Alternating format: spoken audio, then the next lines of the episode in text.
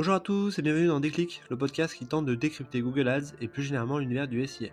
Je suis Jérémy Lacoste, consultant SIA depuis plusieurs années et j'aurai le plaisir d'aborder une fois par semaine une problématique search. Sans langue de bois mais toujours avec bienveillance, l'ambition au cours de chaque épisode est de déconstruire les mythes autour de Google Ads, une plateforme qui vient de fêter ses 20 ans en partageant mes échanges, lectures et retours d'expérience. Pour ce 18e épisode, je souhaiterais continuer le focus fait sur les stratégies d'enchères en parlant cette fois du taux d'impression cible. Trop méconnues ou sous-estimées, elles permettent de paramétrer une campagne en fonction d'un objectif de position, que ce soit la position 1, les 4 top positions ou n'importe où sur la page de résultats et d'y ajouter une pondération. A noter qu'elle ne fonctionne par définition que sur le réseau de recherche. Alors que des rumeurs évoquent sa disparition prochaine au profit des stratégies d'enchères smart bidding type CPA ou ROAS, elle garde son intérêt à l'heure où Google a supprimé la colonne position moyenne de nos reporting de campagne. Allez, je compte les points. Le premier argument est la défense de son territoire de marque. C'est souvent l'argument numéro 1 pour utiliser ce type de stratégie. En mettant vos campagnes marque avec un taux d'impression cible à 100% sur la position 1, vous vous assurez d'être toujours devant le concurrent, peu importe l'enchère de celui-ci. Le prix à payer, en revanche, peut être justement payer un peu trop cher vos CPC marques. Parfois, face à un concurrent très agressif, il peut s'avérer plus rentable d'être en position 2 dans la mesure où les internautes auront quand même, a priori, plus tendance à cliquer sur vos annonces si votre notoriété est forte. Le deuxième argument est celui de la défense des mots-clés génériques à forte valeur. Si vous évoluez sur un marché où la majorité des leads sont générés par quelques mots-clés, il peut être très utile de penser à ces stratégies d'enchères. Manière finalement de mettre en application la loi de Pareto où vous concentrez vos efforts sur un pool restreint de mots-clés qui vous génère le plus de conversions ou de chiffres d'affaires. Le dernier argument est celui de la marque.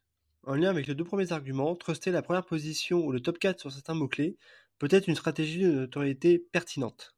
Prenons l'exemple que vous ouvrez un nouveau marché ou lancez un nouveau produit, c'est le meilleur moyen de vous assurer d'être visible le temps que le SEO fasse son travail et vous fasse apparaître dans les top positions. A l'inverse, ces stratégies de taux d'impression cible présentent plusieurs contre-arguments. Le premier reproche est l'insensibilité à la concurrence.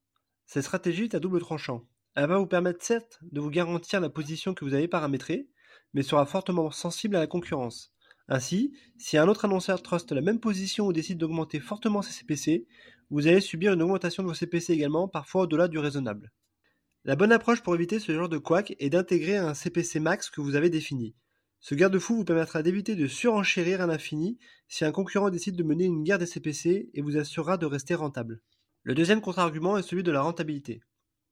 Avec la stratégie d'impression cible, l'objectif de vos campagnes n'est pas de générer le plus de conversions ou de chiffres d'affaires, mais bien de défendre vos positions.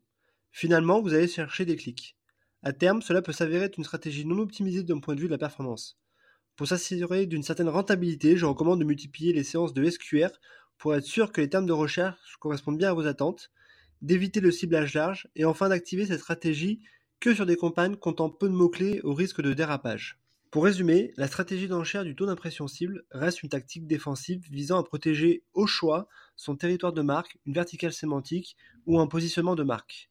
Très efficace pour les gros budgets, elle doit être utilisée avec parcimonie sur des durées courtes, puisque son objectif n'est pas de générer immédiatement de la valeur de conversion pour l'annonceur.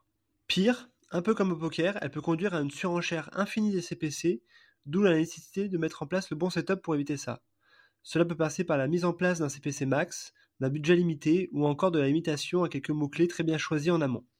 Voilà, ce 18e épisode touche déjà à sa fin et j'espère que vous avez eu le déclic. Comme toujours, je suis preneur de vos retours ou propositions de sujets en commentaire ou par message privé sur LinkedIn. D'ici là, prenez soin de vous et si vous me cherchez, vous savez me trouver. Sur Google, bien sûr. Allez, à la prochaine!